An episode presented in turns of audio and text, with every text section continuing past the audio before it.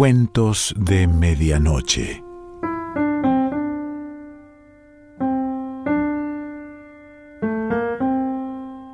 El cuento de hoy se titula Monem Vacía y pertenece a Manuel Mujica Laimes.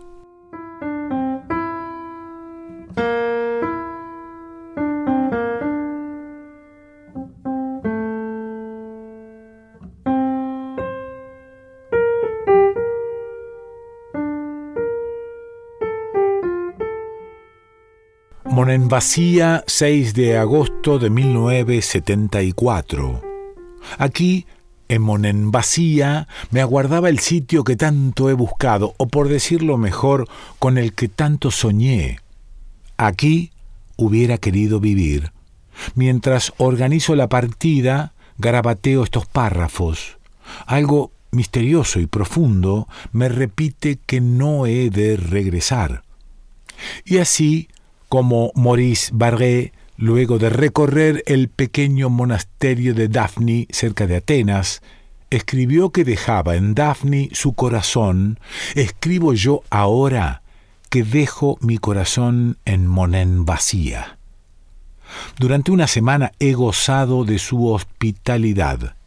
Lecturas, y relecturas me habían preparado para ella, porque desde que muy lejos, en el interior de la Argentina y en el azar de un libro, el nombre de Monembacía surgió por primera vez bajo mis ojos, comprendí que una atracción secreta, todavía inexplicable, comenzaba a operar y que ya no cejaría hasta emprender la peregrinación que la tendría por término. Pensaba yo que era algo similar a lo que años atrás me sucedió con una ciudad italiana, pero me equivocaba. Aquel fue para mí un paraje inspirador, sugeridor, que me exigía ser trasladado a muchos cuadernos minuciosos, mientras que Monenvacía es el lugar de encantamiento que no requiere su transposición literaria, sino que simplemente me insinúa, me pide que me quede porque aquí sería feliz. No bien comenzó a perfilarse su roca estriada de ocre delante del barco que me traía desde el Pireo, al cabo de siete horas de viaje supe que la realidad de Monembacía no solo no estaba destinada a defraudarme, sino a sobrepasar la imagen fantástica que me había formado a través de arduas lecturas.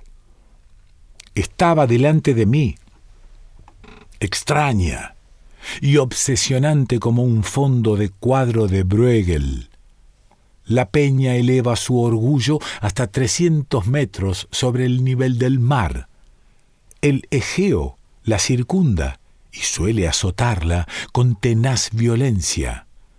Un puente la une al territorio, al Peloponeso, de modo que según se la considere es una isla y es una península.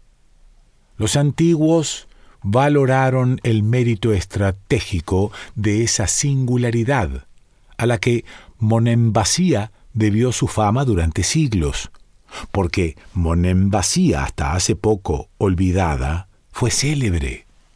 En las centurias medievales, su nombre retumbó a través de Grecia y de Italia y resonó en Constantinopla. Era el baluarte último, la fortaleza invencible, el escudo del Peloponeso señorial, erguido siempre frente a las máquinas de guerra y a los asedios. Era en verdad el refugio, y esa calidad está tan adentrada que sus piedras, que así la he visto yo ahora, ahora, mientras Monempasía sobrevive en medio de ruinas nostálgicas, como un refugio. Lo fue de gente muy diversa. En tiempos de Justiniano hallaron auxilio aquí los griegos que huían de los eslavos invasores, y a partir de entonces la escena se reprodujo como si la inmensa roca, tantas veces comparada con Gibraltar, fuese una diosa armada. en cuántas y cuántas ocasiones pretendieron reducirla. No lo consiguieron los normandos. Y sí lo consiguió Guillaume de Villehardouin, uno de los varones franceses establecidos en el Peloponeso. Fue después de tres años de un sitio atroz, en el curso del cual los monenvasiotas devoraron a los gatos y a las ratas y terminaron por devorar sus propios cadáveres. Durante trece años, Monenvasía perteneció a Villorduin, quien levantó parte de sus murallas. Al promediar el siglo XIII, el emperador griego de Constantinopla lo derrotó a su vez y lo tomó prisionero. Para recuperar la libertad, el paladín debió entregar, entre otras plazas fuertes, a Monembasía. Bizancio la dominó hasta el siglo XV y mi ciudad conoció centurias de esplendor gran centro comercial, en cuyos muelles fondeaban las naves ricas que acudían de Oriente y de Europa, base militar, sede religiosa, acogió a filósofos, a sabios, a príncipes. Veneciana, de 1446 a 1540. Bizantina de nuevo, posesión del Papa, quien planeó ubicar en ella una academia consagrada a los estudios clásicos, veneciana una vez más, y turca y veneciana y turca, hasta que en 1821 los patriotas helenos la sitiaron, renovando la trágica historia de sus asedios crueles, y la liberaron por fin, con lo cual Menembasía tuvo el privilegio de ser la primera ciudad griega que sacudió la otomana esclavitud. Cada una de esas etapas dejó su huella en su rostro. Aquí, en un relieve, es un descabezado león de Venecia, allá un cañón turco, más allá una cruz de Bizancio, un águila bicéfala. Tal paño de muralla muy derruido evidencia ser, por su composición, obra de los ingenieros de un dux. Tal otro es muy anterior. De las viñas ilustres apenas resta el recuerdo. En ellas afirmó Menenvasía antaño su prestigio refinado porque con sus uvas se elaboraba el vino dulce que en Francia llamaban malvoise, en Italia malvasía y Malmsey en Inglaterra. Pero los turcos arrasaron y quemaron las viñas. Sobre ellas, como sobre las murallas y sobre el caserío, anduvieron la destrucción, la decadencia y el olvido, como fabulosas arañas que tejieran sus redes grises de fachada a fachada, de calleja a calleja, de ruina a ruina. ¿Será eso lo que me sedujo?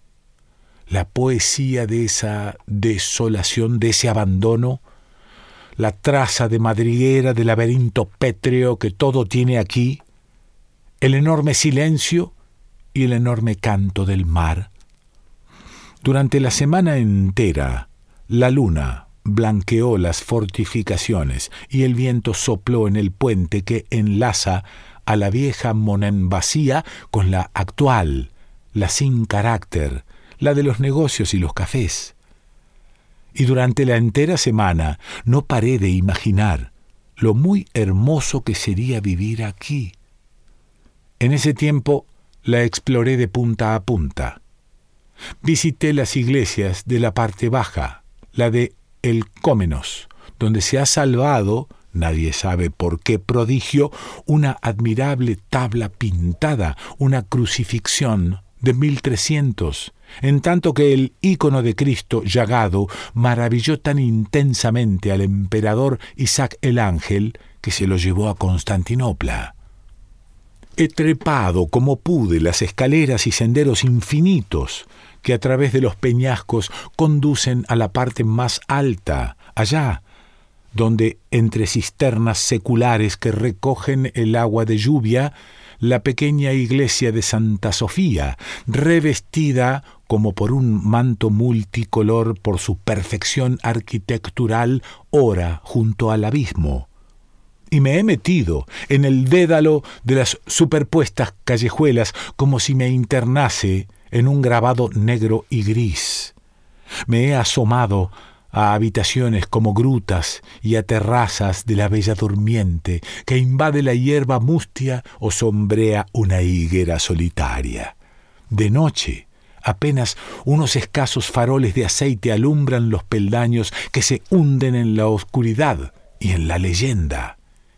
Pero la luna suple y mejora cualquier iluminación, y entonces uno esperaría que el señor de Villaudin, príncipe de Acaya, el que casó muchas veces y a los cuarenta años se consideraba viejo, quizá con razón, descendiera esos mismos escalones, haciendo crujir sus metales, o que los subieran desnudas las cimitarras los soldados del sultán.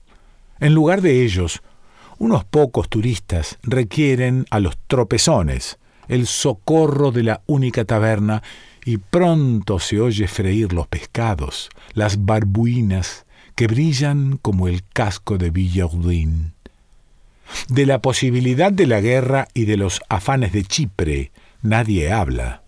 Se habla mucho, eso sí, de política, porque los griegos son habladores y desde temprano. Cuando cruzo a desayunarme bajo un gran toldo en un café de la zona nueva, ya están los griegos conversando y arrojando apasionadamente los dados sobre el tablero del juego de tabli, aunque no sea domingo.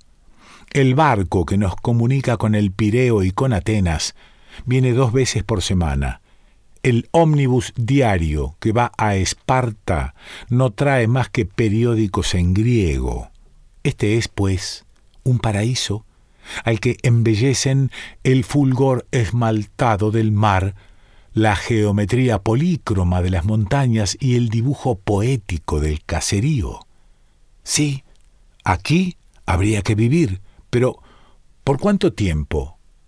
Porque Monembasía, como tantos otros lugares descollantes, empieza a demostrar que en su reclusión y alejamiento reside el peligro de su fin. Ya la acecha el turismo devorador, ya la señalan los periodistas, ya se la fotografía y comenta, ya los comerciantes se atreven a descontar su futuro, ya la rondan los ricos, perezosos y celosos, cuyos yates comienzan a detenerse, aunque sea por unas horas, en el puerto entre las barcas se aviva la curiosidad ante la actitud de unos cuantos que sagazmente distinguieron las posibilidades de refugio que destacan a Monenvasía y que, como antes dije, constituyen su rasgo histórico esencial. Esos buscadores de paz, artistas, estudiosos, adquirieron hace años los vestigios de unas casas y las reconstruyeron. Entonces se vendían por cuarenta mil dracmas. Ahora los asombrados propietarios, muchos de ellos ancianas o pescadores, piden un millón por meros escombros y lo obtienen. En las plazoletas, en los recodos de las escalinatas, noto los síntomas afiebrados de la restauración tensos piolines marcan niveles, acumúlanse tejas y vigas, se preservan las piedras venerables, los fragmentos de mármol. Felizmente, desde Mistra, cerca de Esparta, los arqueólogos velan y los planos necesitan su aprobación para llevarse a cabo. Se desea conservarle a la población su fisonomía y evidentemente se lo logra. Monen Vacía colabora en la labor ofreciendo sus tesoros. Así, por ejemplo, cuando sin permiso me deslicé en una de esas casas que se reconstruyen, tuve la sorpresa de encontrarme, al bajar su escalera empinada, con una eclesiástica cripta que hasta hoy defendió el tiempo y que la piqueta devolvió a su dueño flamante. Y doquier aparecen las balas de piedra redondas de cualquier tamaño que se emplean en la decoración. Todo esto está muy bien.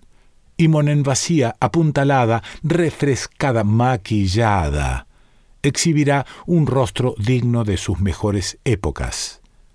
Conservará su rostro, pero ¿conservará su alma?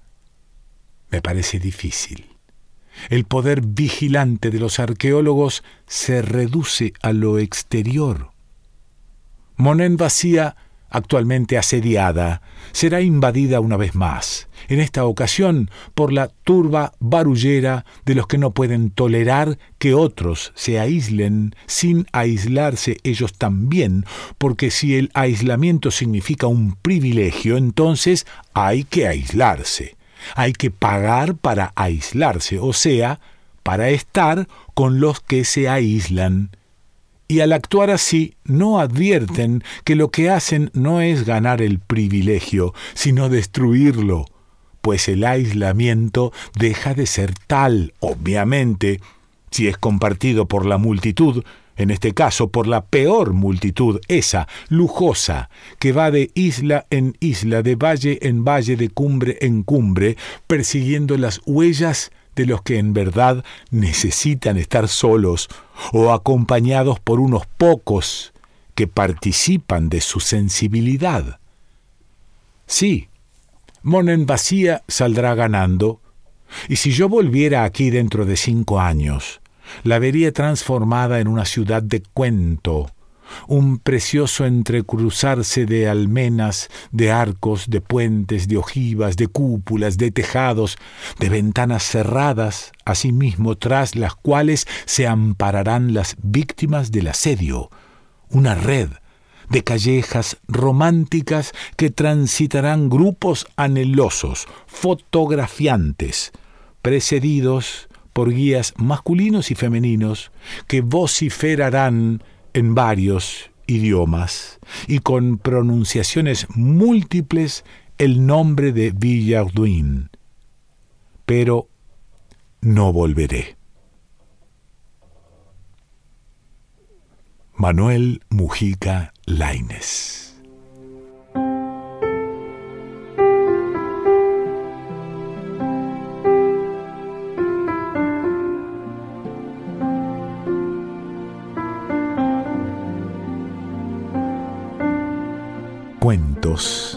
de Medianoche.